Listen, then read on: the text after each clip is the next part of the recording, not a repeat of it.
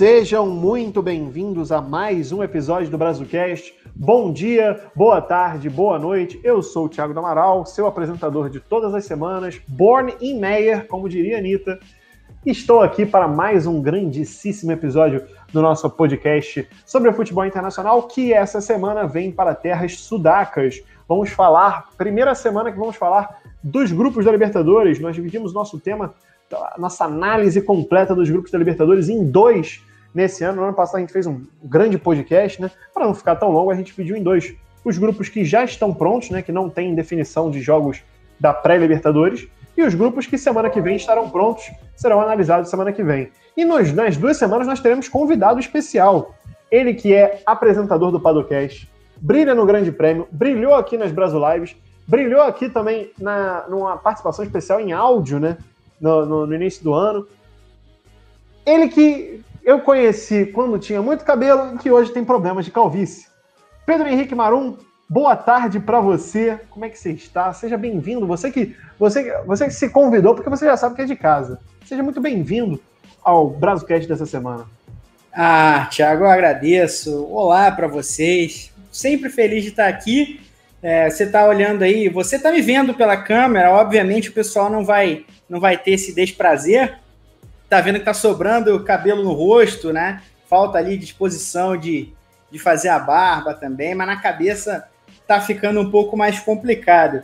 Mas enfim, com essa recepção calorosa, eu digo que eu me convidei sim, porque eu gosto muito de falar sobre a Copa Libertadores, especialmente no começo, especialmente quando tem muitos clubes uh, de mais tradição, de menos tradição, enfim, de outros países que não só do eixo Brasil e Argentina, para a gente falar sobre, já que tanta gente trata o futebol sul-americano aqui no Brasil como uma bobagem, como uma trivialidade, como algo quase que é, amador, o que obviamente não é verdade. Ah, eu, eu me convidei para falar um pouquinho sobre esses, esses grupos, por enquanto, os quatro já formados. Os quatro já formados, que tem brasileiros. Um brasileiro que o Marum conhece especialmente, né, de mais perto, por questões clubistas. É... Não vou revelar qual, se ele quiser revelar, ele revele. Vocês que tentem adivinhar. O meu clube é semana que vem. Vocês também tentem adivinhar, por mais que vocês já saibam. Mas, meu querido Emanuel Vargas, você, a gente, a gente, olha só, você há um mês atrás estava reclamando aí que a gente estava trazendo o, o, assunto calvície, estava muito em voga no nosso podcast, e agora você, a gente tem o Pedro Marum, que é o calvo que eu mais amo nesse mundo. Agora, tem lugar de fala, coisa, né? Tem, agora a gente tem lugar de fala aqui. Agora, Emanuel Vargas, eu queria saber de uma coisa. Camisa regata na gravação, pode ou não pode? Então, devido à condição climática que estamos enfrentando no estado do Rio de Janeiro, né, nós três aqui, acredito que sim. Acredito que possa sim a camisa regata na gravação. E, pegando carona aqui no que o Marum falou, né? Um prazer estar gravando aqui com ele também. Com você não, né, Thiago? Igual você falou, já está aqui toda semana, não aguento mais você. É... o... Tá aqui gratuito o apresentador aqui. Foi, foi gratuito, tem que ser assim, né? Para manter aquele clima sadio, né? Aquele clima saudável. É, quando a gente fala de futebol sul-americano, eu só me lembro daquela frase, né? Um time brasileiro perde para um time aqui da, da América do Sul e vem aquela clássica. Não existe mais bobo no futebol. Então, vamos ver como é que vai ser essa, essa Libertadores aí. Se vai existir bobo ainda ou se não existe mais bobo no futebol, né? Porque depende do que acontece, tem, não tem. Então a gente tem que definir se tem bobo ou se não tem, né? A gente está aqui para mostrar que não tem, né? E a gente está aqui para mostrar também quais são os bobos do futebol, né? Bobo é você que não escuta o Brazucast, bobo é você que não vai votar no Brazucast no prêmio iBest. O Brazucast está concorrendo em duas categorias no prêmio iBest, categoria esporte e a categoria podcast. Essa semana a gente vai lotar as nossas redes sociais várias vezes com os links das votações, então a gente vai pedir para você, nosso público que ainda é pequeno, mas que é guerreiro, que é aguerrido, que fica no G-Show votando para eliminar a VTube quando ela for no paredão, porque eu sei que você, público, está no meu lado contra essa mulher. Entendeu? Vamos falar um pouco mais disso. Pedro Marum tá balançando a cabeça. Pedro Marum, o erro dele é aceitar a manipulação suja dessa mulher. Mas, tá enfim, dois contra um aqui, hein? Você tá, tá, por, tá por menos. Mas eu sei que o nosso público tá comigo na, no G-Show e tá comigo no Prêmio iBest. Então, gente, peço para vocês, ó, agora falando sério. Peço para vocês encarecidamente votarem nas categorias que a gente está vivo, é, que a gente está concorrendo, que é esporte e podcast. Esporte é uma categoria difícil, vai ter gente grande no páreo. Então a gente pede assim é, é, é que vocês votem na gente. Para assim, a gente sabe que a gente, as nossas chances de ganhar são muito pequenas, mas a gente quer é, ver que vocês estão com, com a gente, é, é, legal demais. Então a gente pede para vocês votarem na gente. É, manda para parente, pedir para votar também, para amigos. E aproveita e também mostra as nossas redes sociais. Arroba Brazucast, no Twitter e no Instagram. No Instagram que a gente tem feito vários Brasil Games, né? Essa semana, por exemplo, a gente tem parabéns, Emanuel Vargas, parabéns, João Viana, não estão mais sozinhos ali embaixo. Aliás, João Viana não é mais o Lanterna, né? Guilherme Moreno, meu parceiro de ESPN, é, é o novo Lanterna é, do Brasil Game. A gente está tendo live direto, a gente está tendo no Twitter várias interações. facebook.com.br Brazucast também. Então mostra para eles nosso podcast, mostra para eles os links e bota eles para votarem na gente. Agora, a gente sempre tem o nosso papinho de BBB antes, né? Então eu queria dizer para perguntar para vocês, é, é, errado eu estar tá gostando um pouco de Arthur Piccolo do, Cando, do Canguru? É, ele me pegou muito naquela na festa da última, última festa que ele fica de samambaia falando que eu sou a samambaia fumante, eu sou a samambaia, eu quero fazer fumaça. E aí ele manda assim: fala duvido, porque o vídeo que está circulando nas redes sociais corta.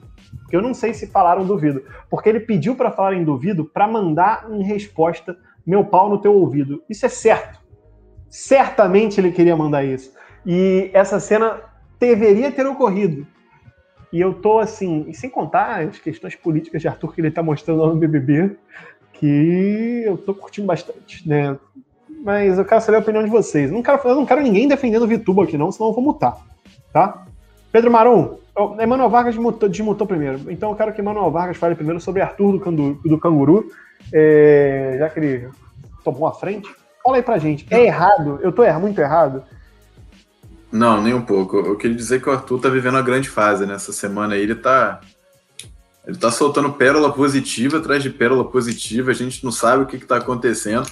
A gente não entende o que, que os astros reservaram nessa semana aí de Big Brother, mas o Arthur tá voando, cara. É, é impossível. Essa da Samambaia, acho que foi uma das coisas que eu, que eu mais ri, porque eu consegui. Mais um, mais um detalhe. Essa. Desculpa te interromper, mas mais um detalhe. Pode, ele, pode, é, a Samambaia, ele tá de Samambaia por causa do monstro, mas em festa ele não precisa ficar vestido como monstro. Ele deliberadamente se vestiu como Samambaia. Tem toda a dedicação dele, toda a dedicação dele como monstro. É, é esse é o ponto. Ele, ele se dedicou ao personagem. É aquela questão do ator que dá a vida pelo papel. É o que Arthur fez. Sim. Você, o que, que, você acha disso, Pedro Marum? Você concorda? Você acha que é eu tô tão errado assim? Na verdade, eu queria dizer o seguinte: é, por via de regra, no BBB, eu não torço a favor de ninguém, né? Eu torço contra só. Então, mas às vezes a, a, realidade acaba nos traindo, né? Então, assim, como é que eu vou torcer contra Gilberto, o homem do vigor? Não tem como. Não dá. De qualquer maneira, é, eu, eu, acho curioso, porque a gente. O, o, BBB é um reality show muito alucinado, né? Ele é muito divertido, mas o público transforma em outro, em outro animal, outra espécie.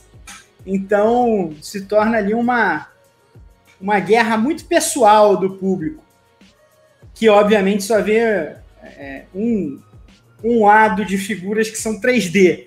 É, o Arthur é uma figura 3D que tem um monte de questão é, complicada na, na existência dele, mas ele é um cara que tem complexidades e complexidades que tornam, às vezes, uma figura divertida. Esse, eu, eu confesso que, enquanto tinha ali aquela, aquele embrólio de Carla Dias, de Projota. Ele estava numa guerra ferrenha para se tornar o ser humano mais desagradável da televisão brasileira. É, mas superando talvez gente aí como Rony Von, não sei, o Rony Von ainda tem programa na TV, é, não sei. Eu acho que tipo, tem, eu acho que tem. Então, um abraço. Um abraço para Rony Von. Mas então, de qualquer maneira, o, essa, esse período passou, né? Então ele tem reservado grandes momentos de entretenimento aí pra gente. É, muito obrigado. Não sei quanto tempo isso vai durar, mas agradeço. Tenho certeza que. Ele vai. Ele, acho que ele cai num, num dos primeiros paredões que ele for. É, o que é triste, né? Hoje é triste, mas vive grande fase. Vai, vai, vai, vai sair na melhor fase, né? Isso que é pior. Aí uma já... outra coisa que é importante, Thiago. O pessoal falou que ele foi tóxico ali na discussão com o Fiuk. Quem cresceu para cima foi o Fiuk. O Fiuk que cresceu para cima do, do, do, da vítima da história. O que, que você falou? O que, que você falou? Exatamente. O, o, aliás, a gente fez essa menção nessas, nas redes sociais, a gente falou para seguir as redes sociais, a gente fez a menção, fez uma piadinha com, com essa cena. Mas é verdade, o Arthur peidou pro, pro, pro, pro Fiuk, né? É mais uma vez, é porque se fosse para botar dinheiro, casar dinheiro, eu casava dinheiro no Fiuk. Eu casava dinheiro no Fiuk, eu, eu casava dinheiro no fumante contra o crossfiteiro. Certamente, certamente. Era, era, mais, era mais certo no momento. Né? E o Fiuk cresceu para cima dele. Ele que peitou. Bem lembrado, bem lembrado. Agora, eu tô gostando também do fenômeno. Eu vi ontem e compartilhei, cheguei a compartilhar, mas apaguei depois. É, porque eu tô assim, ontem eu compartilhei e apaguei uns cinco posts nos meus stories. É, quarentena tá mexendo com a nossa cabeça, gente. Do perfil de Dilma Nogueira Piccoli. Ou Piccolo, eu não sei o nome dele. Piccolo é o, é o do, do Dragon Ball, né? Eu tô aqui confundindo as coisas. Piccolo Daimaru. Ele mesmo. Saudade de Dragon Ball. É, mas Dilma Nogueira Piccoli, né, a filha do Gilberto com o Arthur. Essa é, é, é boa demais. Mas vamos então agora para o tema. Vamos para o tema. A gente ficou muito tempo no papinho e tal. É, estamos fechados com Arthur, Banana, pelo menos essa semana. É, vamos lá. Os grupos que falaremos essa semana grupos B, E, G e H. Lem, sempre lembrando, são esses grupos porque eles já foram sorteados com as quatro equipes. Os outros quatro grupos ainda têm definição do último é, é, time do grupo. Por exemplo, o grupo A. O grupo A ainda falta saber se vão, vai ter Grêmio ou Del Valle. O grupo D, falta saber se vai ter o Bolívar ou o, o, o Barranquilha. Então a gente está nessas dúvidas aí, que semana que vem já estarão sanadas e semana que vem vão sair no podcast final, na parte 2 do Guia da Libertadores do Brazucast. Mas vamos começar pelo grupo B, o grupo que tem Olímpia, Deportivo Tátira, Internacional de Porto Alegre e o Always Ready, que pelo nome já tem parte do meu carisma essa equipe. É um grupo que tem cinco títulos de Libertadores, três do Olímpia e dois do Internacional, tem altitude do Always Ready, né? Porque apesar do carisma, o Always Ready tem uma, é a maior altitude da Libertadores, são 4.090 metros acima do mar no estádio municipal El Alto. E é um time aí, e aí tem muitas curiosidades nesse grupo que a gente vai falando ao longo do programa. Pedro Henrique Marum, você pediu, você quando você chegou para mim falou assim, cara, pô, vou me convidar aí pra gente falar de Libertadores no Brasil Cash. E aí eu topei porque se você quiser, você pode falar de o que você quiser aqui no Brasilcast. Você tem. É, é, é, como é que fala?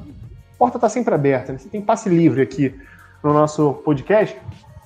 Mas eu quero saber de você, o que, que você tem a dizer logo para abrir o tema Grupo B, o Grupo Colorado da Copa Comebol Libertadores. Ah, o Emanuel tem um comentário antes. Não, eu só queria perguntar ao Marum se ele está pronto para falar desse Grupo B. Are you ready? Are you always ready? Ah, eu tô, eu, eu, diria que eu nasci always ready para falar sobre o, o, grupo B da Copa Libertadores. O grupo B, ele é interessante uh, porque, primeiro, bom, a gente sorteio, ele te apresenta, você joga sempre com possibilidades matemáticas, né, antes de acontecer. Então, quando o time brasileiro, que está no pote 2, caso do Internacional e do, e do Galo, olha para a possibilidade de enfrentar cinco, de, de, cara, cinco grupos na primeira fase, nessa fase de grupos, né? Claro, não pode pegar os três cabeças de chave brasileiro, brasileiros. Você agradece se puder fugir de Boca e River. E a matemática diz que você está no caminho certo por pouco, porque obviamente é, sobram três cabeças de chave. Nesses três cabeças de chave, existe ali um pequeno ranqueamento, uma pequena ordem de forças. Né? Então, eu, eu separo em, em, duas divisões. Né? Uma é Boca e River, que você quer fugir de qualquer jeito, e dentre. Separei, né, antes do sorteio. e dentre os outros três cabeças de chave tinha um pequeno ranqueamento. O Olímpia é o mais forte desses cabeças de chave. Ah, é um clube com. com é, é, é um clube que tem a Libertadores encarnada, é um clube que lida muito bem historicamente, é um tricampeão da América, fez final da Copa Libertadores tão recente quanto em 2013, né? E naquele caminho eliminando o Fluminense, inclusive campeão brasileiro vigente, é, segurando um 0 a 0 é, em São Januário. Eu estava nesse jogo, inclusive. É um jogo em que o Olímpia segurou de todas as formas. Para que lembrar desses jogos? O Olímpia o... tomou gol do Rainer. O Olímpia tomou gol do Rainer defensor do Chaco. Exato. O, o Olímpia passou muito perto de ser campeão. A gente lembra daquele Galo como o Galo doido, como o time do Ronaldinho, do Bernardo, Tardelli, um time rico e um time que não dominava os adversários em alguns momentos, como aquele elenco exigiria ou pediria, né? E não, e não dominou o Olímpia. Acaba de maneira totalmente dramática sendo campeão no fim das contas. Mas, enfim, de qualquer maneira, a gente está falando de um clube muito grande. O Olímpia é um time que tem certa regularidade. Ele não é um desses grandes continentais que joga para altos e baixos, e a gente vai falar é, sobre a LDU a LDU é um clube que quase foi rebaixado há, há alguns anos, né? E se recuperou, se estruturou de novo. É, se a gente falar do Colo-Colo, um clube que quase foi rebaixado esse ano, a Universidade do Chile quase foi é, é, rebaixada no ano passado. Então, tem muitos. vamos falar também hoje do América de Cali, um clube que passou meia década fora da primeira divisão da Colômbia. Então, o, o Olímpia não é um desses clubes. O Olímpia tem ali uma, uma não é estagnação, mas ele não é um clube que cai. Ele é sempre um clube grande, sempre um clube que incomoda, mesmo quando ele não consegue chegar à fase de grupos da Libertadores em anos consecutivos, como 2016, 2017, por exemplo. No, no fim das 2017 e 18, acho. É, no fim das contas, a gente trata de um clube que tem é, um elenco que tem jogadores muito experientes, muito interessantes. Então, claro, é fácil lembrar do Rock Santa Cruz, um jogador de renome internacional, de carreira europeia, mas tem o Olímpia conta, por exemplo, com o Marcelo Stigarribia, que é um, um meia paraguaio, fundamental naquela classificação do Paraguai contra o Brasil na Copa América de 2011. Stigarribia... É na, aliás, na, na, campanha inteira de 2011, que eu, essa campanha aí que, que, é curiosa, né? Que foi a campanha que o Paraguai é vice-campeão sem ganhar um jogo. Exato. O, o Stigarribia, ele é um jogador de lado de campo, né, um meia, não é um ponta, é um meia que faz aquele corredor ali. Já não é mais um menino, já tem seus 33, 34 anos de idade. Fez a carreira depois que voltou da Europa, onde chegou a jogar até na Juventus, não, numa daquelas temporadas onde a Juventus contratou todo mundo e, e não se reforçou com quase ninguém, é, na virada da década, da outra década. Mas o Stigarribia é um jogador é, interessante que tem essa, essa carreira a seu lado. O Olímpia é um time estruturado, é um time que é, não, não está destruindo no Campeonato Paraguaio nesse, nesse começo, mas faz uma campanha interessante. Tem ali derrotas, perdeu. O líder do Campeonato Paraguaio é o Nacional Querido, que acabou de ser eliminado na fase nacional da Sul-Americana pelo 12 de outubro, né? 12 de outubro que é um clube que está lá embaixo no campeonato. Mas o Olímpia é o time mais forte do Paraguai, a despeito de não liderar o campeonato. Ah, e, e, no ano passado pegou um grupo que era silenciosamente encardido com Santos, Defensa e Justiça e o Delfim de Manta. Acabou saindo no fim das contas, mas acabou ficando foi o último do grupo, né? Foi o lanterna do grupo, dali o Delfim passa em segundo, o Santos acaba ganhando alguns jogos que até meio espíritas ali. Os dois jogos contra o Defensa e Justiça são muito assim. E o Defensa e Justiça passa em terceiro e vai para a Sul-Americana e é campeão. Então, então o Olímpia é, tem um acerto de contas a fazer nesse, nessa temporada. E eu acho que pegou um grupo muito interessante para respirar. Então, é, vejo Olímpia e Internacional muito à frente dos dois rivais. E eu nem falei do Inter aqui, mas obviamente vamos tratar do Inter, que é um clube é, que passa por uma reconstrução de, passa por uma construção, não é nenhuma reconstrução de identidade. Né? Ele era um time com o Tchatcho Kudê no ano passado, o Kudê sai, vem o Abel, o Abel ah, demora um pouquinho para se, se encaixar ali e consegue é, entender um pouco melhor, fazendo muitas mudanças, por exemplo, deixando de usar o Thiago Galhardo como centroavante, trazendo a, o, Yura, o, o Alberto, que voltava de lesão, para essa função, e ele funciona muito bem. Né, usando os meninos mais, né? O Peglo passa a ser um, um, protagonista, enfim. E além daquele meio-campo fortíssimo de Patrick, de Edenilson. Então, o Inter é um time que vai buscar, que está buscando essa criação de identidade. Mas é um elenco forte, um elenco que tem muita juventude, tem muitos jogadores, como eu falei, Patrick, Edenilson, é, o Dourado, continuam lá ancorando esse meio-campo que é muito bom. É, você tem um lateral como o Moisés, que cresceu muito no ano passado. Então, existe um, um, uma estrutura que não precisa de grandes modificações. Se ganha o reforço do Paulo Guerreiro, vamos ver como é que ele vai ser usado pelo Miguel Angel Ramírez ao longo do ano. O Ramírez tem que criar uma identidade que é uma, é uma, é uma coisa diferente ao que ele já fez na sua carreira em clubes profissionais. O Ramires não cria o império, entre aspas, do Independiente Del Valle, né? Quando ele chega, o Del Valle já é esse time muito estruturado, com uma canteira rica, rica mesmo, muito investimento, uma das melhores, se não a melhor canteira é, da América do Sul. Então ele, ele chega com um clube que já tem uma identidade. E claro, ele molda ao seu bel prazer, mas é, ele não cria aquilo.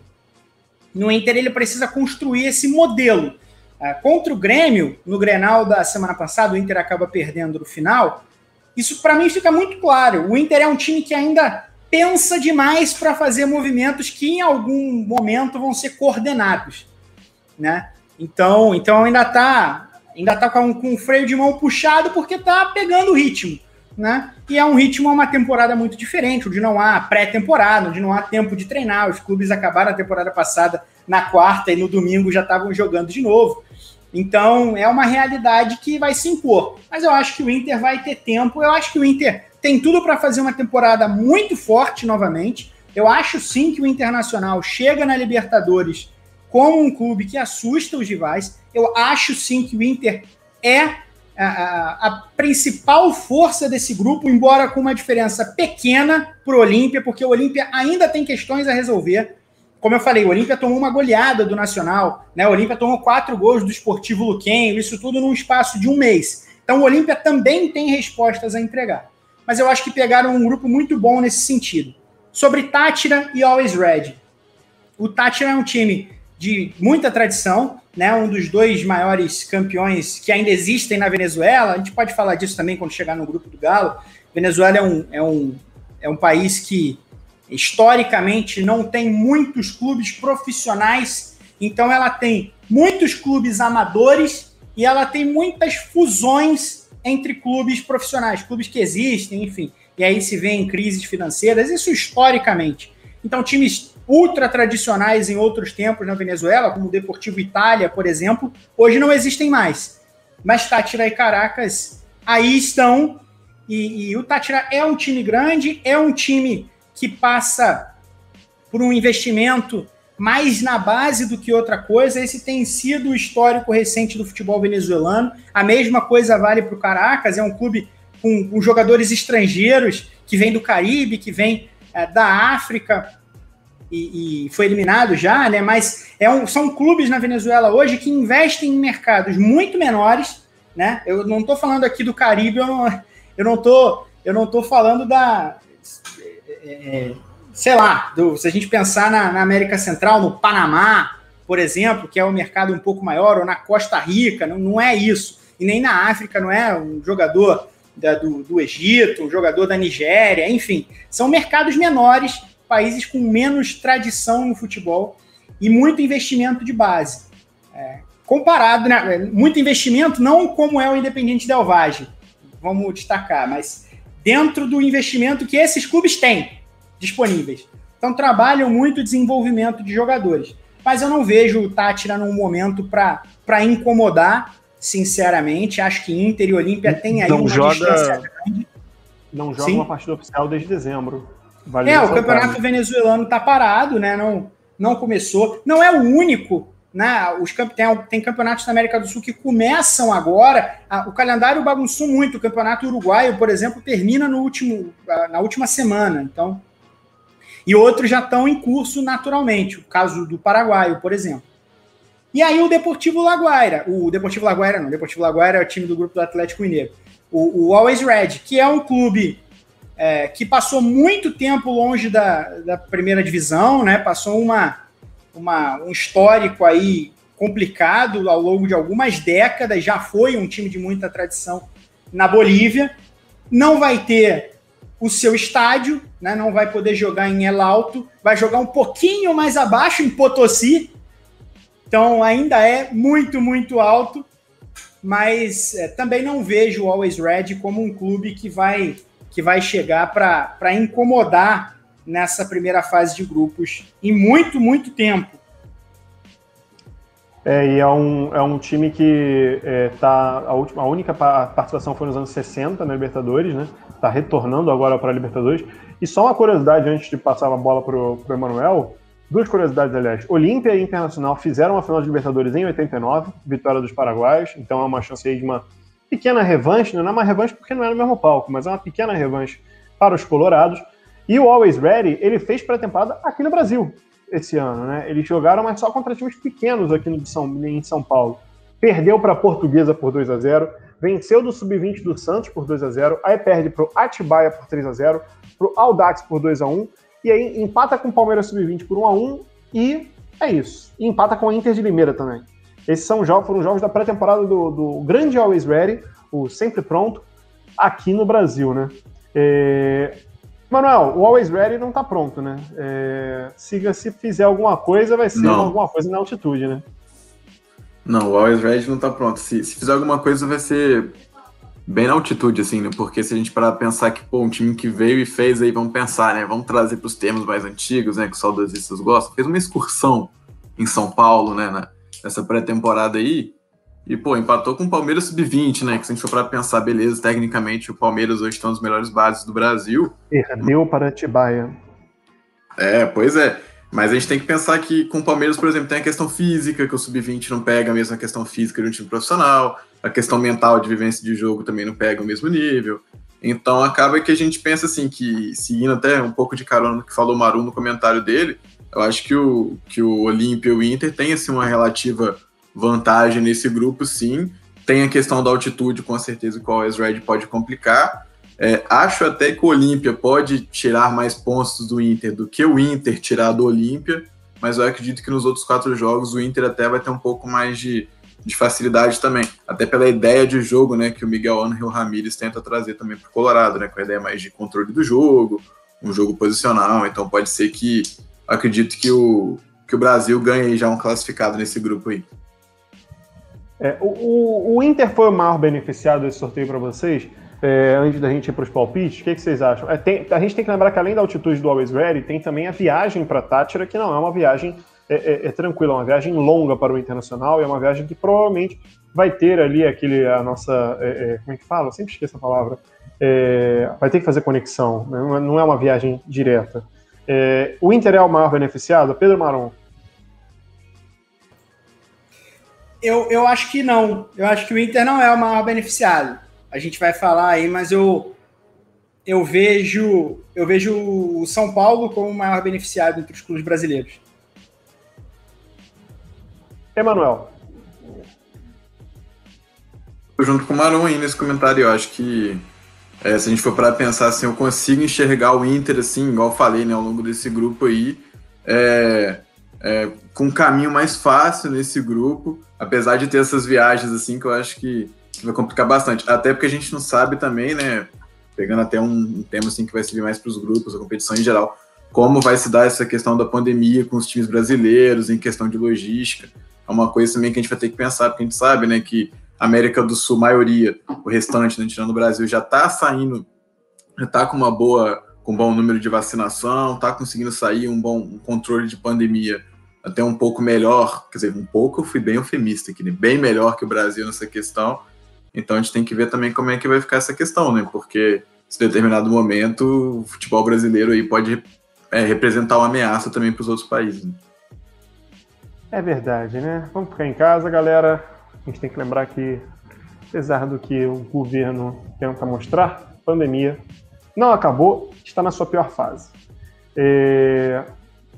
Palpites, para a gente passar para o próximo grupo. Gosto sempre da, da gente dar palpite para a gente para quebrar a cara. Começando por, por você.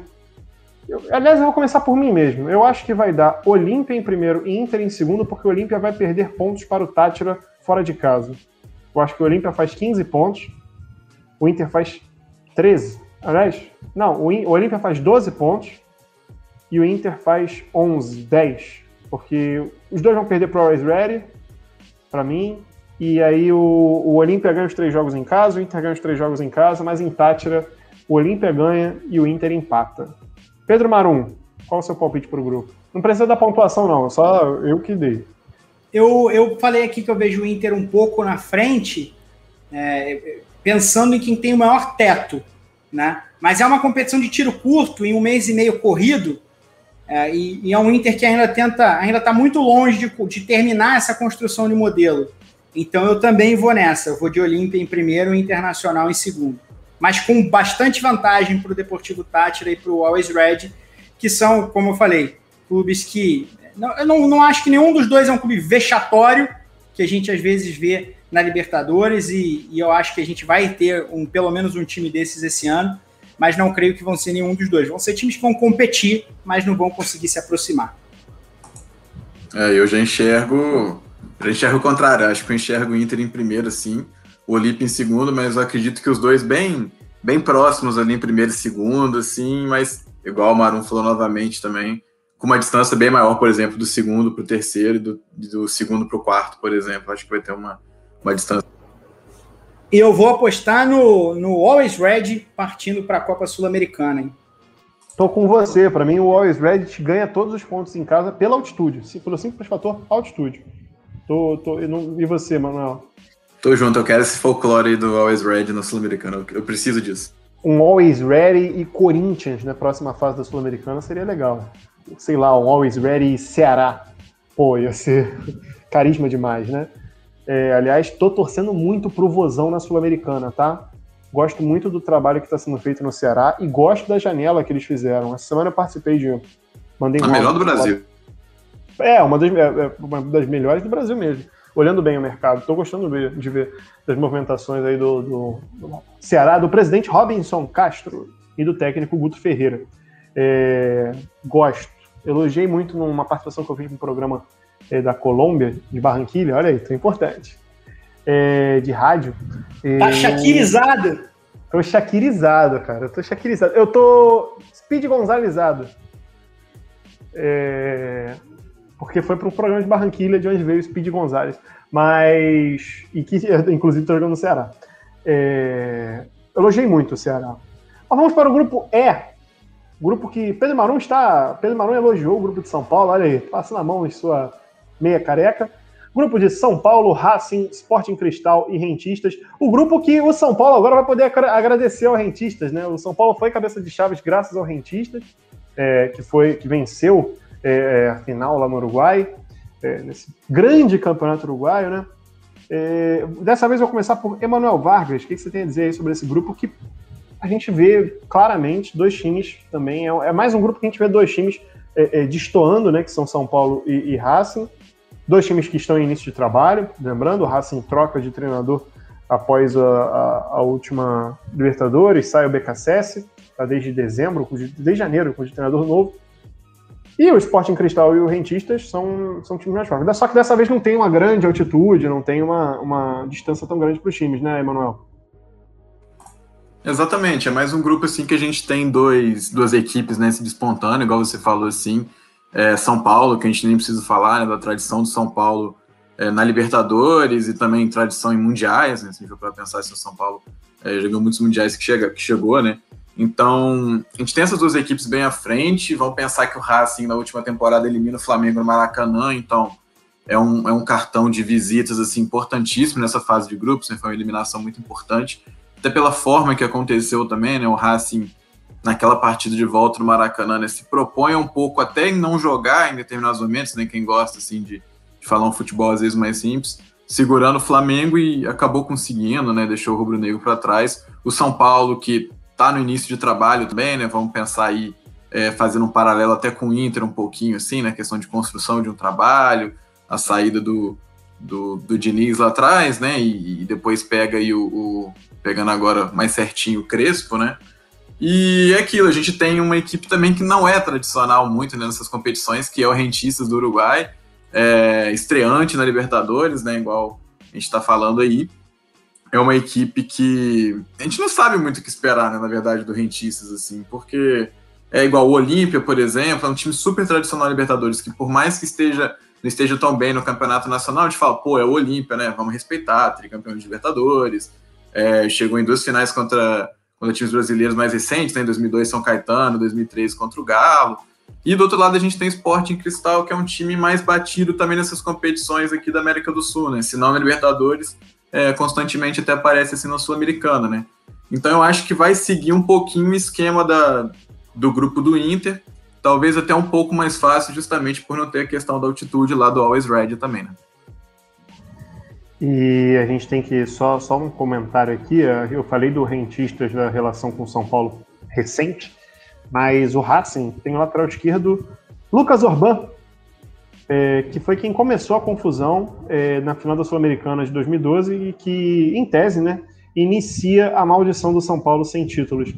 Pedro Marum, o que, que você tem a dizer sobre esse grupo do São Paulo também que está é, é, deixando a galera crespalizada. É, bom início do Crespo, né, mostrando um bom futebol.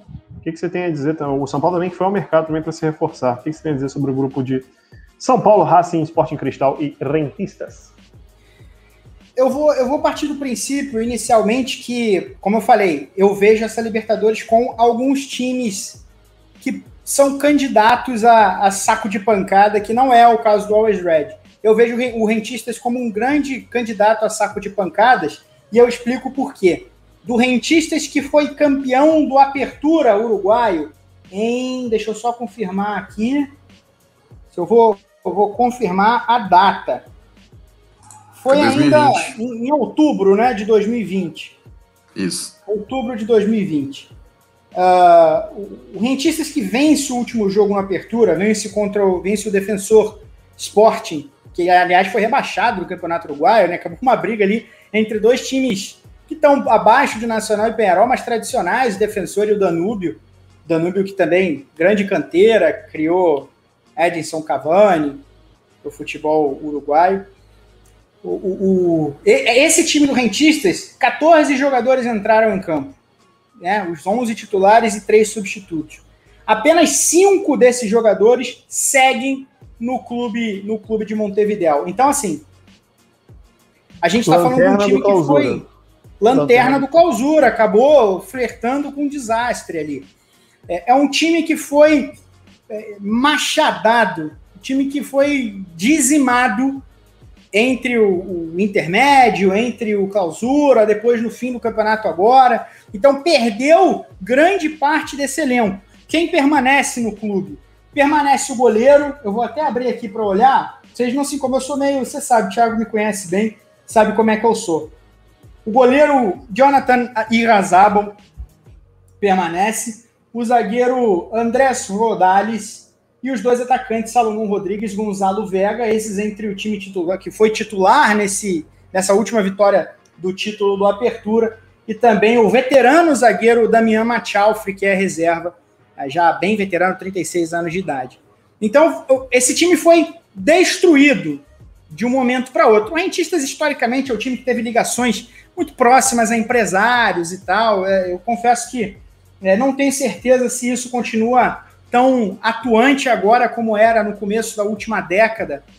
Mas, de qualquer maneira, era um time que era conduzido por um trabalho muito interessante do Alejandro Capuccio, né? um técnico já mais veterano em idade, mas que não é um treinador de 40 anos de futebol, né? Essa história todo mundo contou nas últimas semanas, desde que o Rentista se classificou para o Libertadores, um técnico que trabalha é, no cartório, é escrivão, não abandonou a profissão, ia lá treinar o time à noite, mas agora ele deixa o Rentistas, a, a informação saiu na sexta-feira, ele foi confirmado como treinador do Nacional. Eu acho que é um grande negócio para o Nacional e acho que é um problema muito grande para o Rentistas. O Rentista já é um novo técnico, contratou Martim Varini, que não tem nem 30 anos, jogador que se aposentou muito cedo, ele era daquele elenco do Defensor Sporting que chegou até a semifinal da Libertadores em 2014, não era titular, mas jogava.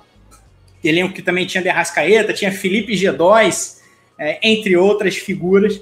Mas, é, é, então chega esse treinador, ele era treinador exatamente no, no Defensor B, trabalhou na terceira divisão do Uruguai nessa última temporada, então chega para tentar reconstruir uma ideia.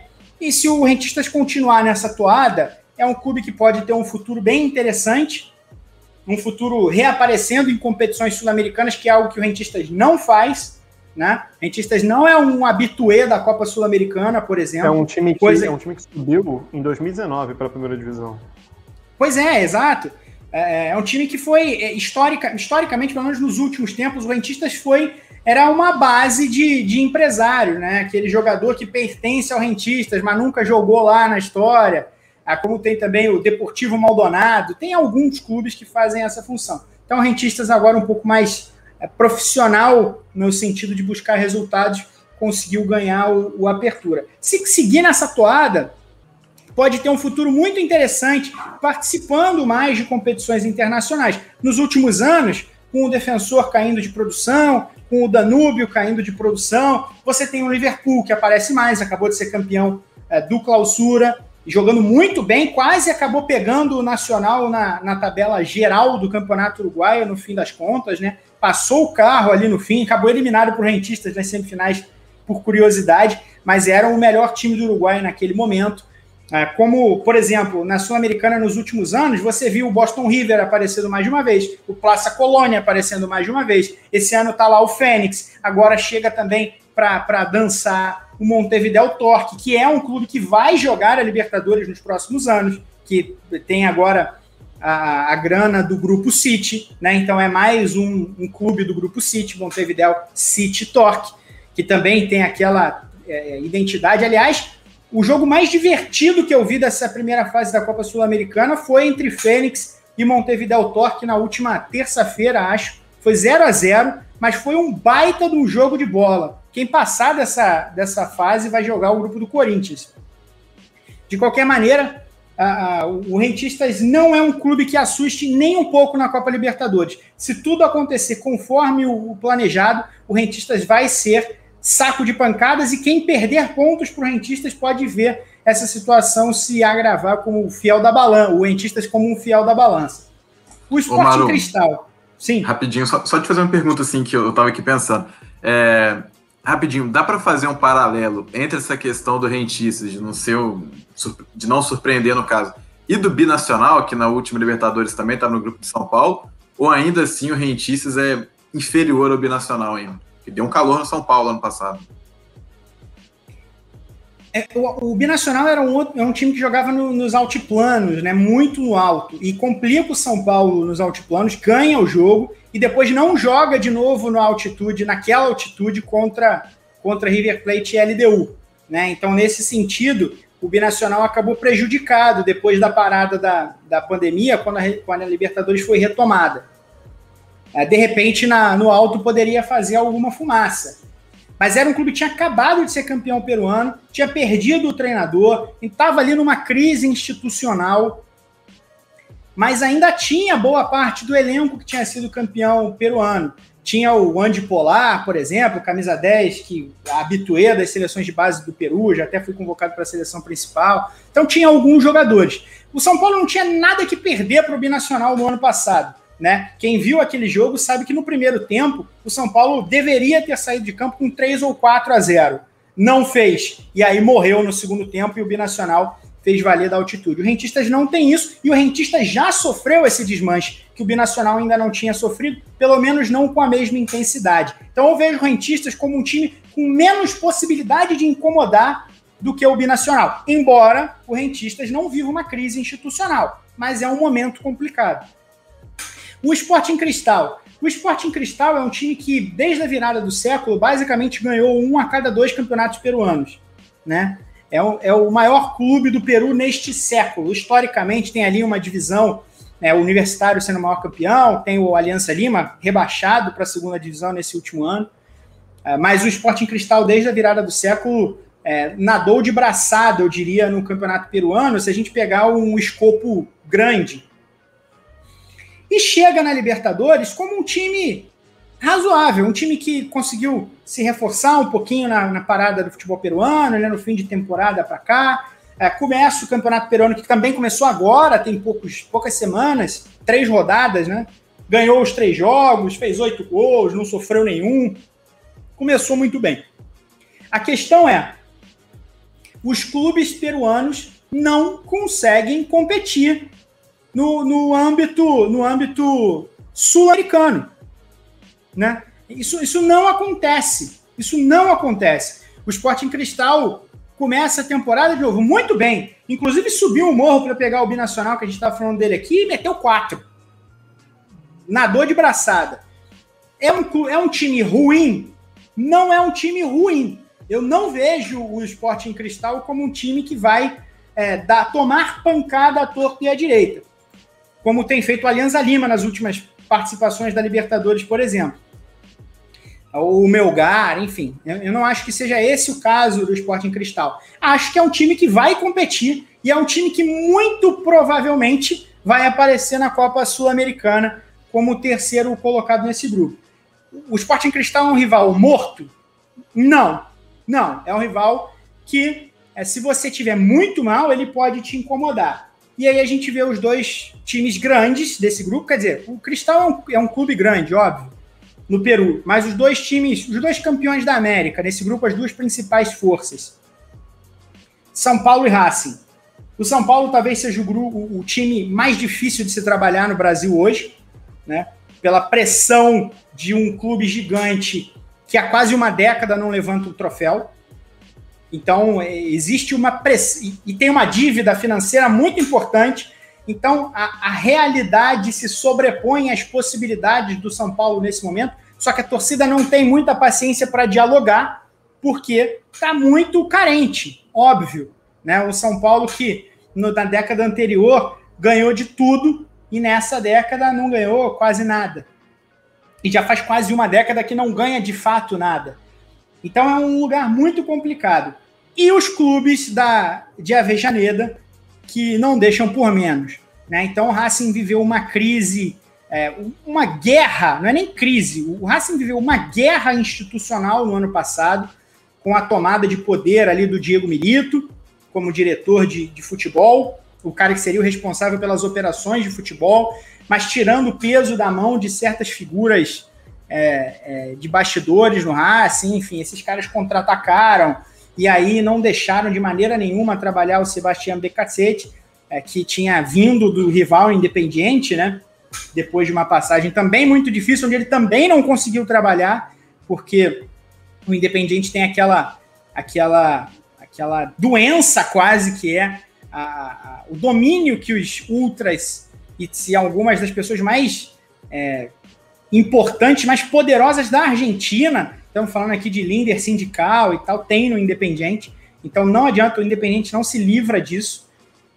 O BK7 não conseguiu trabalhar lá e não conseguiu trabalhar de novo no Racing. Teve muito problema e a gente viu um BK7 jogando fechado contra o Flamengo, por exemplo. Jogando fechado contra o Boca, por exemplo, na Libertadores, tentando se segurar ao emprego de qualquer maneira, porque estava muito na cara que no momento em que a eliminação da Libertadores viesse, ele seria demitido, até porque o Diego Milito já tinha pedido demissão, vendo que não ia conseguir trabalhar, e assim foi. Quando o Racing foi eliminado para o Boca, e eu acho que até sendo melhor naquele confronto, o BKC foi eliminado. Mas não era um time do Sebastião BKC, né? Era um time que ele tentou, ele tentou se segurar ao resultado de alguma maneira que fosse possível. Mas aquele BKC quase suicida que a gente viu, que a gente, que a gente vê e que a gente viu no Defesa e Justiça e vai certamente ver de novo, que a gente viu até ele tentando montar um time no começo da carreira de treinador da Universidade de Chile, onde não deu muito certo, mas enfim, ele só tinha muito conceito e pouca prática naquele momento. Uh, a gente não conseguiu ver no Racing depois de algum tempo e o time degringolava. Então eu vejo um Racing mais estável nesse momento do que no ano passado. Eu vejo um Racing tecnicamente melhor nesse momento do que no ano passado.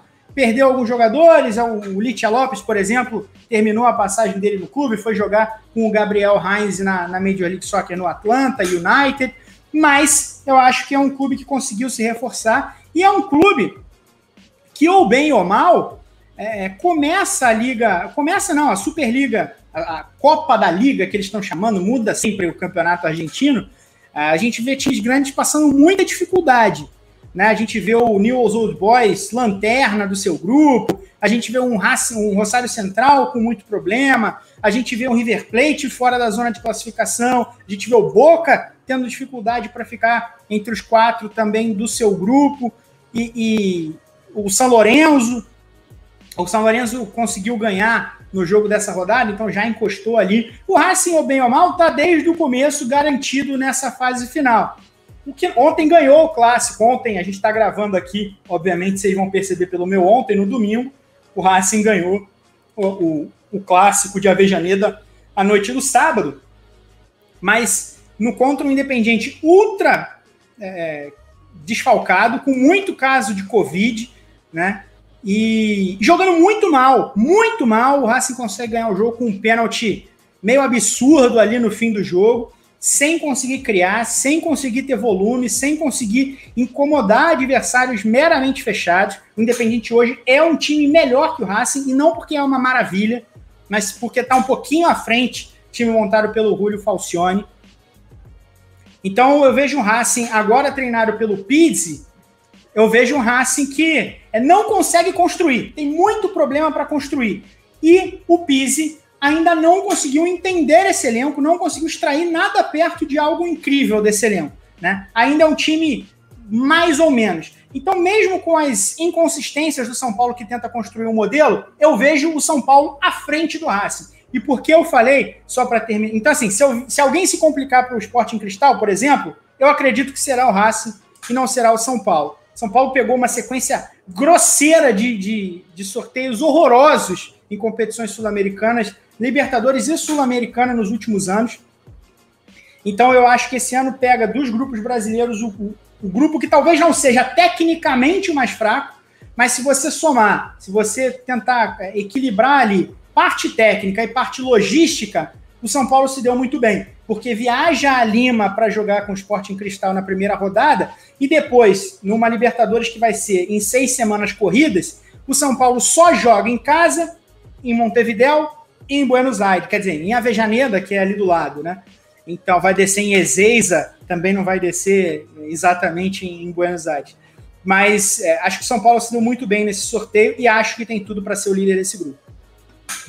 Já deu seu palpite. Aqui o histórico só desse do, do, São Paulo contra o Racing jogou duas vezes, foram dois empates, cada um tem dois gols. Contra o Sporting Cristal são dois jogos, uma vitória, um empate, três gols marcados, um gol sofrido.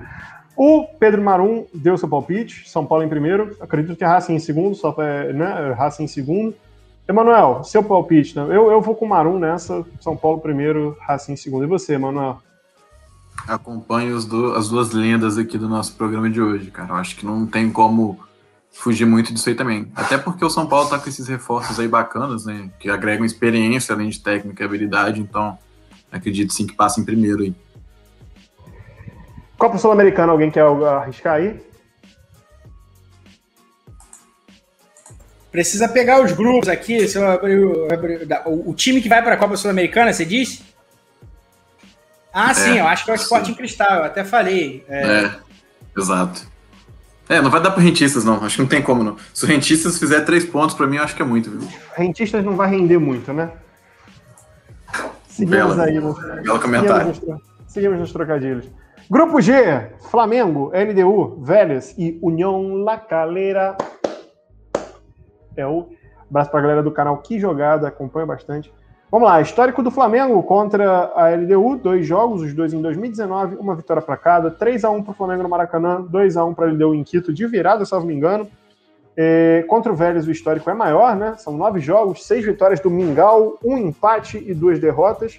E aí, nesses jogos, tem jogos que, como, por exemplo, um jogo que foi muito lembrado, é, tinha uma confusão do Edmundo, né? Em 95, na Supercopa da Libertadores, que ele teve a confusão envolvendo o Edmundo num jogo contra o Vélez. O último jogo do, do Flamengo e Vélez teve Adriano Imperador em campo pelo Flamengo, mas foi lá no início de carreira, não foi é, é, é, agora por, a segunda passagem dele, né? Só para tem uma coincidência que o Flamengo vai enfrentar três times que têm história com o Fluminense, né? LDU. Todo mundo sabe, não vou citar. Espero que ninguém, nenhum de vocês cite aí. Cita para gente. Espero que nenhum cite por seria uma delicadeza. O Vélez é uma questão mais de união, as torcidas são muito unidas é, de Vélez e, Fluminense. É, e o União Lacaleira que eliminou o Fluminense na, no ano passado da Copa Sul-Americana, na primeira fase, né? O Fluminense ainda pré-pandemia.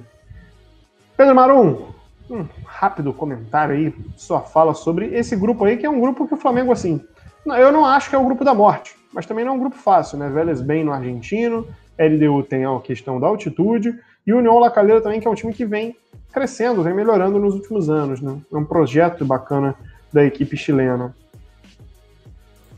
É, é, eu acho que é um grupo muito difícil.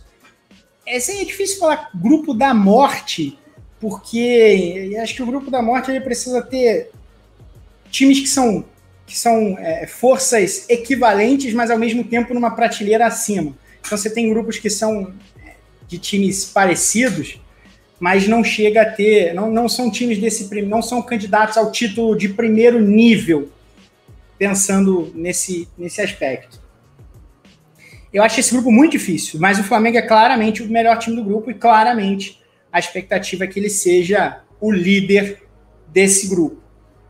Uh, mas falamos aqui de uma LDU que passou muitas dificuldades nos últimos anos, teve muito problema, quase caiu, chegou a. teve que fazer uma, uma retomada ali, uma, uma, uma recuperação, uma campanha de recuperação em 2018, eu acho muito forte, muito séria, porque estava fadada ao rebaixamento no campeonato equatoriano. E aí também o trabalho do Pablo Repeto, né? o trabalho do Pablo Repeto, técnico uruguaio que esteve no Independiente Del Valle, trabalha muito bem o, Repeto. O time da LDU tem a cara dele e eu acho que é um time muito forte. Hoje, depois de alguns anos de muita dificuldade, me parece muito claro que no âmbito nacional a LDU trabalhou de maneira a se colocar à frente de outros gigantes equatorianos, Barcelona, Emelec, sabidamente. O Equador é um time em que times pequenos trabalham a base muito bem, tem sido assim nos últimos anos, nos últimos anos, e não, não é só o Del Valle, o Del Valle é um primeiro time, né? O primeiro time de primeira linha a fazer isso. Mas é o caso do Delfim de Manta, que foi campeão já recentemente. É o caso do Macará, que é um clube é, ainda um pouco menor, está jogando sempre competição sul-americana, quase todos os anos, nos últimos três, quatro anos, esteve em competições sul-americanas. Mas a LDU conseguiu se colocar à frente, se não com um grande trabalho de base, com um grande trabalho do Pablo Repeto. Eu vejo a LDU um time bem forte, um time que pode incomodar tanto em casa, em Quito, e tem questão altitude e tal, mas pode incomodar sim fora de casa. Uh, ano passado, a LDU meteu 4 a 2 no São Paulo, quando jogou em Quito, meteu 3 a 0 no time reserva do River Plate, ganhou do Binacional, ganhou quando precisou fora de casa. Sim, é verdade. Foi atropelada pelo São Paulo do Fernando Diniz do Morumbi, 3 a 0 que ficou barato, antes da pandemia. O último jogo de Libertadores antes da pandemia. Mas né, fez uma campanha muito impressionante. É muito impressionante no restante da fase de grupos.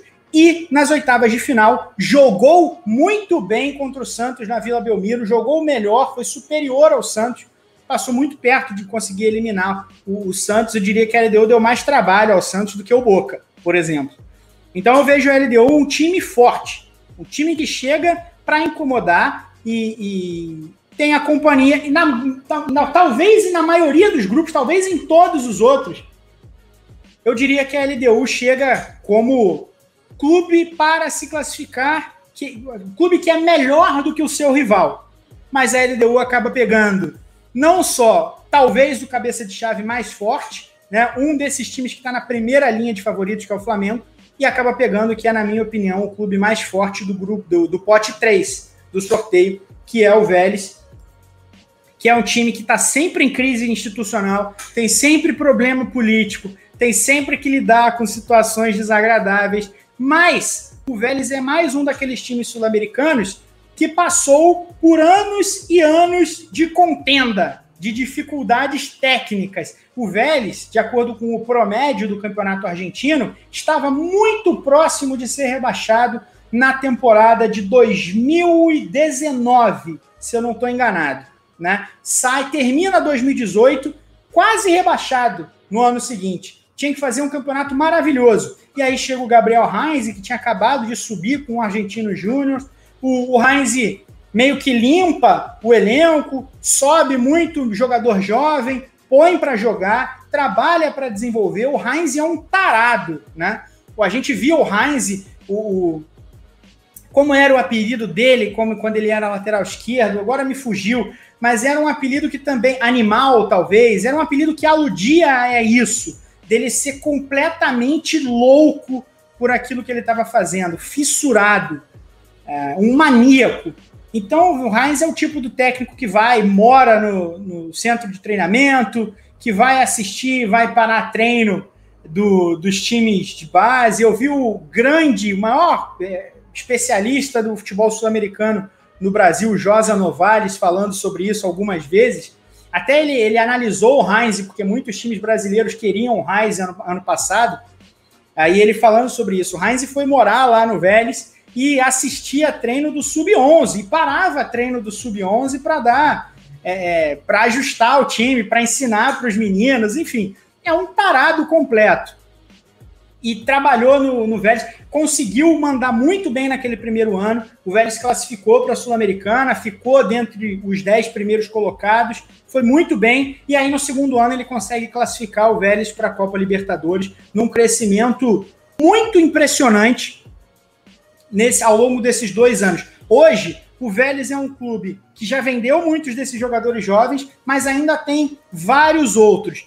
E é um grupo que eu vejo, um time que eu vejo forte. É verdade que o Vélez tomou sete do Boca agora no, no começo do mês, então você vai olhar para mim e vai falar: ah, tomou sete, não é isso tudo. É verdade, mas assim, é dessas coisas que acontecem no futebol. Ainda nesse começo de temporada, o Vélez ganhou do Argentino Júnior, que vai jogar Libertadores, ganhou do Tajeres, que é um dos principais times da Sul-Americana, ganhou do Independiente, que é um time grande, empatou o jogo fora de casa com Defensa e Justiça, então é, meteu 4 a 1 no União de Santa Fé, que era o líder do, do seu grupo no campeonato argentino. Eu vejo o Vélez forte. Eu vejo, e aí eu já vou adiantar, porque eu tô, muito, tô acabando com o podcast de vocês. Desculpa, eu tô falando sozinho aqui. Então eu já vou adiantar, Thiago. O meu palpite é Flamengo em primeiro, LDU em segundo.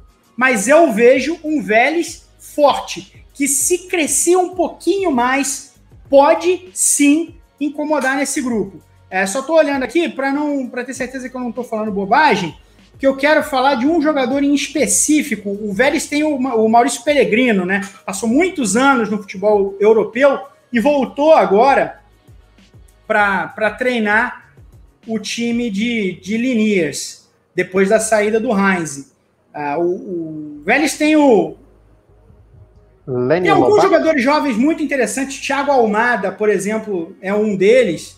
Uh, nem tem sido titular sempre, um jogador que se, se envolve muito problema fora de campo. Uh, teve um no fim do ano passado, que é uma coisa que deu até polícia, era uma questão de abuso sexual. Eu confesso que eu não sei como terminou esse processo, se já terminou, mas é, é, é um jogador problemático. Mas quando está em campo e quando pode jogar, é muito bom de bola. Então o Vélez tem alguns desses jogadores que, que podem brilhar. Não necessariamente vão brilhar sempre, mas tem, até porque são jovens, mas eu vejo o Vélez hoje terceira força desse grupo. Mas acho que briga e acho que incomoda. E a La Calheira?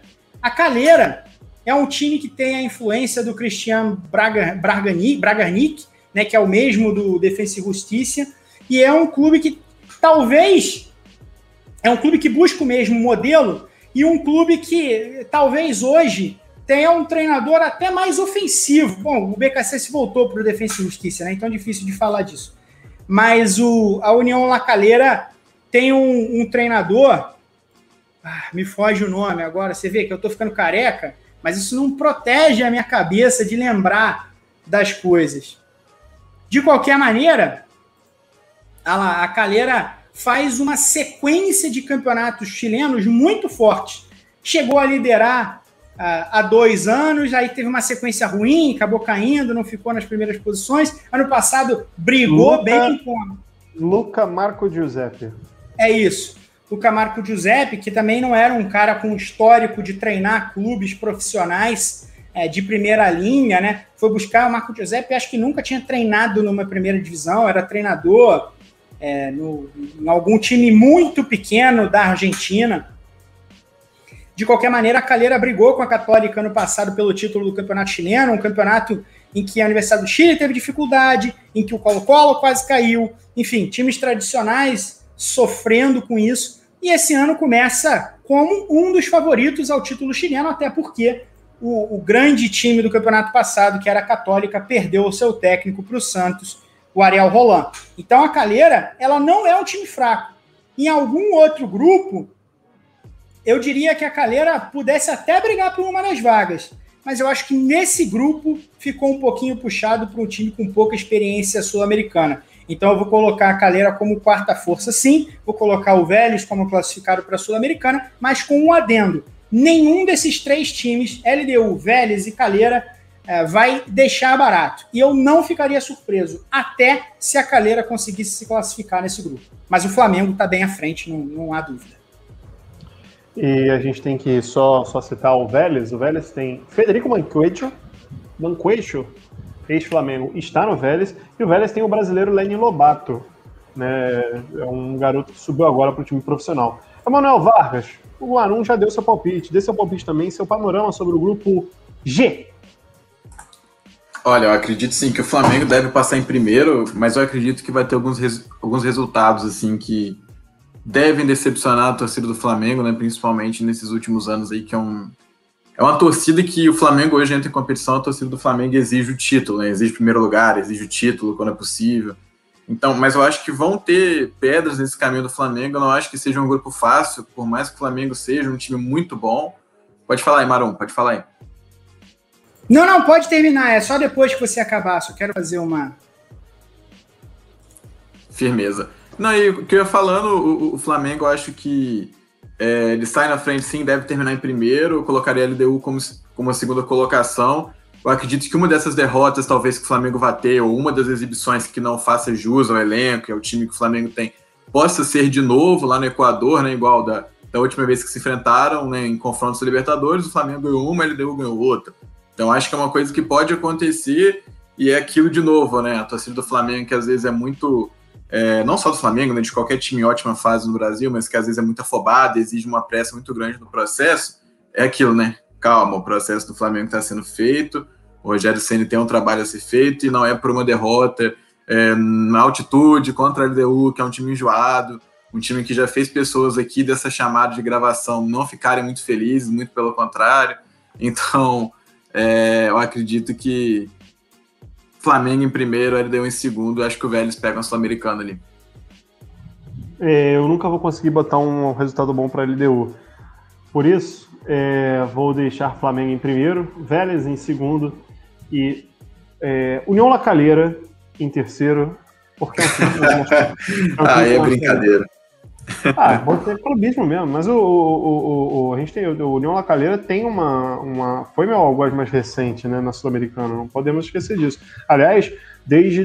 O União Lacalheira foi o primeiro time desde 2013, não brasileiro, a eliminar o Fluminense numa competição sul-americana. Fica aí a curiosidade aí pra galera. Mas esse é meu palpite no grupo. O Flamengo a gente tem que lembrar também, muita gente do seu Flamengo falou assim: nossa, esse grupo tá a cara de, de da zebra para o Flamengo, de uma eliminação, porque o torcedor do Flamengo é traumatizado em fase de grupos de Libertadores, né? A gente não pode lembrar 2012, 2014 e 2017 são traumas vivos na mente do torcedor rubro-negro, apesar do super time que tem atualmente, que não deve cometer um crime, né? O crime de ser eliminado nessa fase de grupos. É, o Marum tinha alguma coisa a falar antes aí, para fechar o grupo G. É, não, na verdade, que é uma coisa que é, é, séria, então a gente tem que trazer com, com cuidado. Eu, eu vou me inteirar bem de como anda o processo dos jogadores do, do Vélez, do Almada e do Brizuela, porque eles tinham sido acusados os dois de abuso sexual. Então é uma coisa muito séria, ainda mais para chegar aqui e elogiar o jogador, né? É, o Almada voltou ao elenco na última semana, não jogou, mas está presente ali depois de ficar quase dois meses suspenso.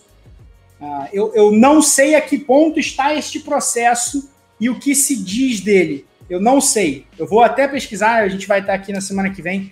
Eu, eu prometo que eu vou trazer a situação, a informação mais completa. Uh, mas espero que esse jogador, né, que, que tudo esteja sendo apurado uh, seriamente pela justiça argentina, porque é uma acusação, obviamente, muito séria e jogadores que passam por processos como este não deveriam estar numa posição de influência, não deveriam estar numa posição uh, de, de exposição positiva, como é jogar futebol numa competição sul-americana. Só deixar, ou em qualquer competição de, de, alto rendimento, só deixar isso muito claro aqui uh, e, e dizer que a gente precisa sempre acreditar e levar vítimas muito a sério. O Vélez que já tem o Centurion, né? Ricardo Centurion aí de, de, de, de escândalos esses, essas questões de abuso, né? Violência doméstica, principalmente do, do Centurion, assim. Né? Vemos que é um time que não tem tratado da, maneira, da melhor maneira possível o caso, né? Vide o Centurion, que é um caso até antigo. Mas vamos fechar o podcast de hoje. Vamos chegar ao último grupo que nós vamos falar, que é o grupo H, que tem Cerro Portenho, Atlético Mineiro, América de Cali e Deportivo Laguaira. Eu acho que o Atlético, assim, e eu só queria, antes de falar mais nada, ou puxar aqui a escalação do Atlético para o clássico de hoje contra o Cruzeiro. Vamos lá. Time titular: Everson, Guga, Igor Rabelo, Júnior Alonso, Arana, Alain, Tietê, Nátio Fernandes, Savarino, Keno e Eduardo Vargas. No banco, não vou citar todos, mas nós temos Mariano, Dodô, Hever, Gabriel, Zaratio, Natan, Johan, Hulk, Sacha e Marrone. Esse é um dos melhores elencos do Brasil atualmente. É um elenco que foi montado recentemente, mas que tem grandes craques. Eu destaco principalmente o Nátio Fernandes, que já chegou comendo a bola aqui no Brasil. O Atlético é amplamente favorito nesse grupo H. É, o que, que, a gente pode dizer do Atlético Mineiro nesse grupo? Começando por. Eu quero que o Emanuel fale um pouco sobre esse Atlético, né? O Atlético aqui teve o racha do São Paulo saindo para a chegada do Cuca, falando aí. Falando, a gente estava falando dos abusos sexuais do, do Vélez. Cuca, né? Foi condenado é, há, alguns, anos, alguns anos, depois de tempo, o crime prescreveu, porque ele nunca foi lá, na Suíça, né? Mas fale um pouco sobre o Clube Atlético Mineiro, Emanuel antes de passar a bola para o Marum falar dos adversários. É, primeiro de tudo, né, pegando até a hashtag que principalmente a mulherada lá do Galo levantou, né, Cuca não. É, segundo, é, pegando assim, o, o, Atlético ele tem um, te diria até que em elenco, elenco, peças, é, jeito que pode dar o treinador, eu diria até que é o melhor elenco do país. Assim, eu, eu sou muito fã da, do elenco do Atlético. Eu acho que pegou uma experiência absurda nos reforços dessa temporada, com o Nath Fernandes, chegada do Hulk, manutenção de outros jogadores importantes. Tem o Vargas, que chegou no meio da temporada passada, né? Estava ali no, no, meio do brasileiro já, então não teve aquele tempo de, de adaptação direito ainda, né? Apesar de ter jogado no Grêmio antes. É, eu acho que o Atlético é franco favorito nesse grupo. Papo assim de se quiser, se, se, se conseguir o time da liga, papo de fazer 18 pontos, porque eu acho que é um time que é um grupo que não vai exigir muito do Cuca na Libertadores. O Cuca que, pô, já chegou na final da Libertadores agora com o Santos, foi campeão com o Galo, mas eu acho que. Mas eu não confio tanto assim no Cuca. Eu não acho que é um treinador que, se o jogo exige alguma coisa, ele consegue é, fazer alterações táticas, mudar peças, fa conseguir fazer uma leitura de jogo ali perfeita, assim. E, mas é aquilo, eu acho que é um grupo relativamente tranquilo para o Atlético, principalmente com esses reforços. É, é, um time que, se às vezes não for bem treinado, igual acho que não é, eu acho que é uma galera que são muitos craques, muitos jogadores de alto nível dentro de campo que acabam que em algum momento vão se entender. Além da base já deixada pelo São Paulo do ano passado, por exemplo. Então eu acho que o, que o Atlético está fazendo um campeonato mineiro super tranquilo, que então nesses primeiros jogos de fase de grupos não vai pesar nem um pouco, até porque o principal rival do Atlético Vamos ver como é que vai ser o clássico hoje, né? O clássico está começando agora, nesse momento que a gente está gravando. Mas, apesar de clássico ser clássico, há uma grandíssima diferença entre Atlético e Cruzeiro. E não vai ter esse peso do estadual, né? Porque o América Mineiro também tem tropeçado. Então, o Atlético hoje é a principal, principal potência de Minas Gerais com certa folga. Então, acho que isso não pesa e que o Atlético vai ter tudo para fazer uma fase de grupos extremamente focada e garantir bem tranquilamente a classificação. Maron, desses adversários do Atlético, só pegando aqui, ó, o Laguaira eles nunca enfrentaram, o Cerro foram seis jogos, o Atlético tem apenas uma vitória e três vitórias do Cerro, com dois empates, todos esses seis confrontos pela Libertadores. O América de Cali, o Galo já enfrentou é, quatro vezes com duas vitórias, um empate e uma derrota. É, desses adversários, o Cerro parece, até pelos, pelas circunstâncias que eles têm em seus países, o Cerro parece ser o único adversário que pode bater de frente realmente com o Atlético, né? E mesmo assim, talvez não da melhor maneira, não, não como o Olímpia, por exemplo, não chega tão forte como o Olímpia. É, porque o América de Cali é oitavo no colombiano e o Laguaira, a Venezuela, como a gente já citou, não joga desde dezembro. O que, que você tem a dizer sobre o grupo, os adversários do Clube Atlético Mineiro? Ah, primeiro, sobre o, Deportivo Laguara, que é um time muito jovem, um time que surge na década passada, no final, em 2008, e também é, ele surge ali de outro clube, como a gente estava falando de fusões no, no, futebol, no futebol venezuelano. O, o Laguara é fruto de uma fusão dessas. Né? Ele, ele era o Real Sport, enfim, acaba virando o Laguaira como a gente conhece né, nesse período. É, chega ali à primeira divisão nos últimos anos, consegue ser campeão no ano passado.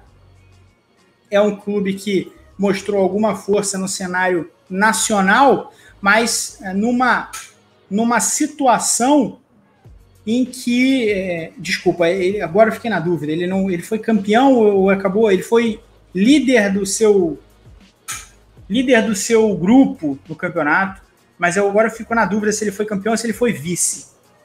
Talvez ele tenha sido vice do Caracas. Se você puder confirmar aí, Thiago. É, agora me bateu vou essa. Atrás, vou atrás da informação.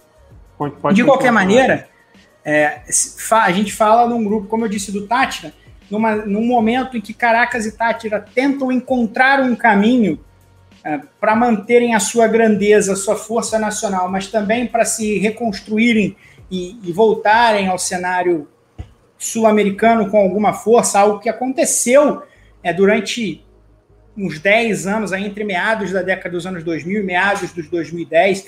Né, o Tátira chegou a jogar mata-mata de Libertadores, o Caracas também.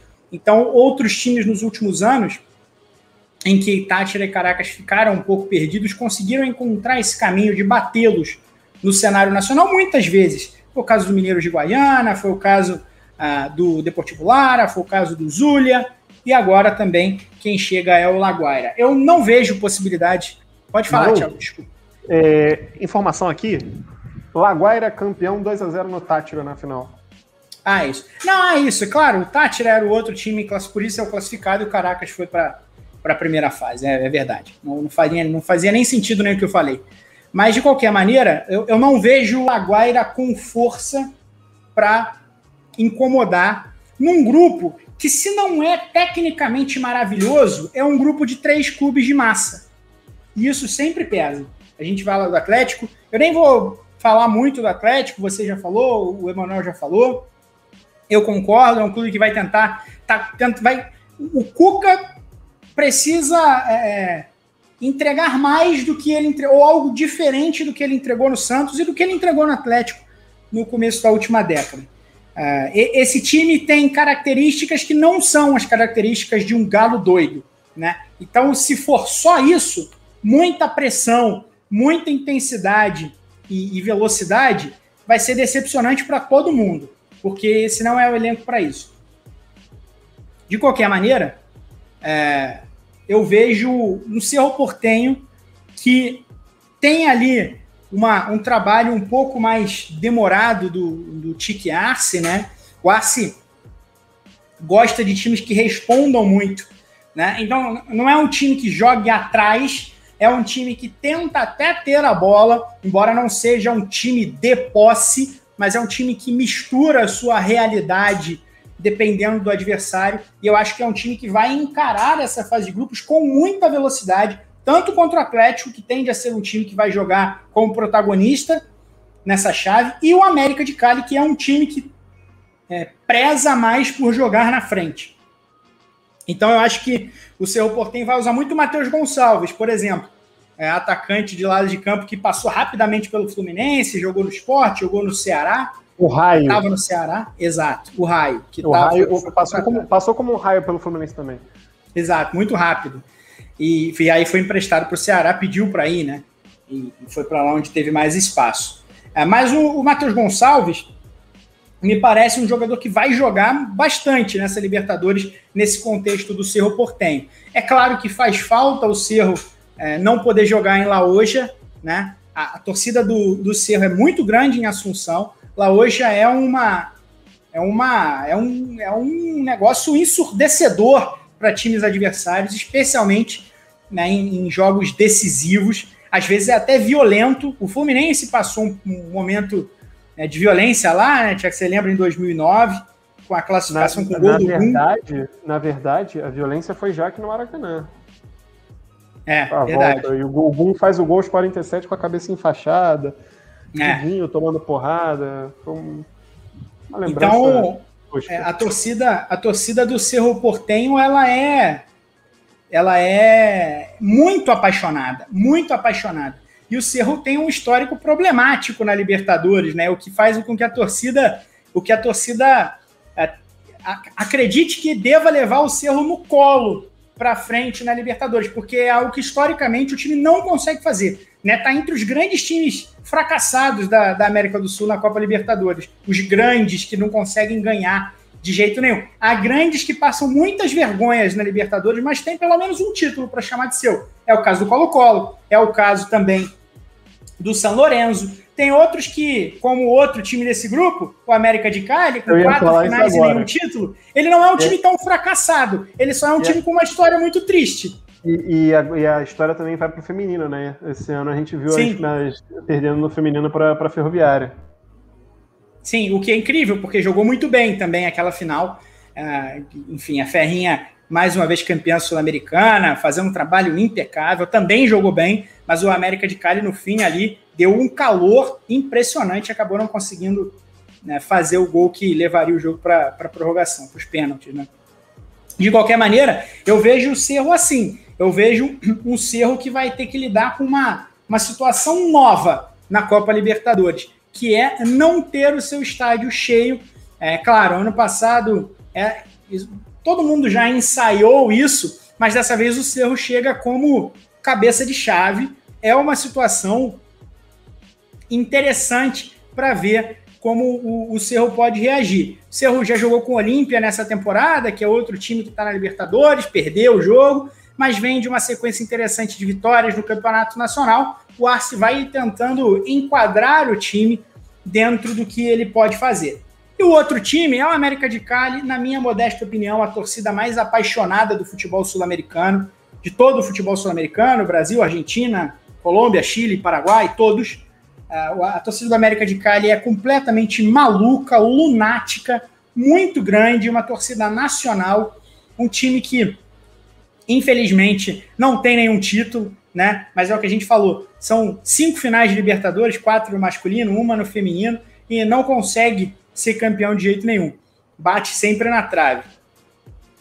O América de Cali passou muitos anos numa crise é, catastrófica, catastrófica. O campeonato colombiano passou a ter terceira divisão, não tem muito tempo, e o América de Cali quase inaugurou a terceira divisão da Colômbia, mas conseguiu voltar e está tentando se reconstruir. Ainda tem uma torcida muito grande, muito apaixonada, tem um time com valores muito interessantes. Né? Se a gente parar para ver um atacante experiente como o Adrian Ramos e o Duvan Vergara, que é um jogador que cabe em praticamente qualquer clube brasileiro hoje. Lembro bem de Adriano Ramos. Exato. o Vergara é um jogador que joga na ponta direita, mas pode jogar na esquerda se for necessário. Joga não raramente por dentro, se o time tiver desfalques. É um jogador que pode fazer muita coisa, um, um extremo tradicional, muito bom de bola. Eu, eu vejo o América de Cali irregular, porém com um teto interessante. Uh, eu tenho uma simpatia, confesso, grande pelos Diablos. Uh, então acho que, no fim das contas, numa questão técnica que a gente olha, eu acho que o Atlético está bem na frente nesse grupo. Acho que tem ali um, um, um elenco muito forte e acho que enfrenta times que também precisam encontrar soluções. Claro que o Atlético está construindo ali uma, uma ideia, né? Mas é um time que a boa parte do elenco vem do ano passado e tal, enfim. Embora seja um treinador muito diferente. Mas eu vejo o Atlético na frente. E aí eu vejo uma briga honesta entre Cerro e América de Cali. Eu vou, é, vou palpitar que o América passa no segundo lugar e que o Cerro fica em terceiro. E que o Deportivo Laguaira dificilmente vai conseguir competir nesse grupo. Eu queria ver hein, o América de Cali passando, passando de fase. Hein? Acho que seria uma história bacana do Libertadores.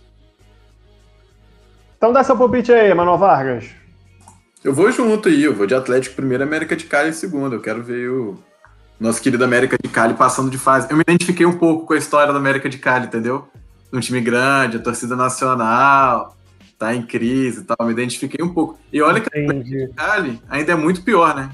É, é bem pior, mas já dá para identificar. Gostei dessa sua empatia com a América de Cali. Cara, eu vou, eu vou de Cerro Portem em segundo. Eu vou de Cerro em segundo, ainda vou é, é, nesse palpite.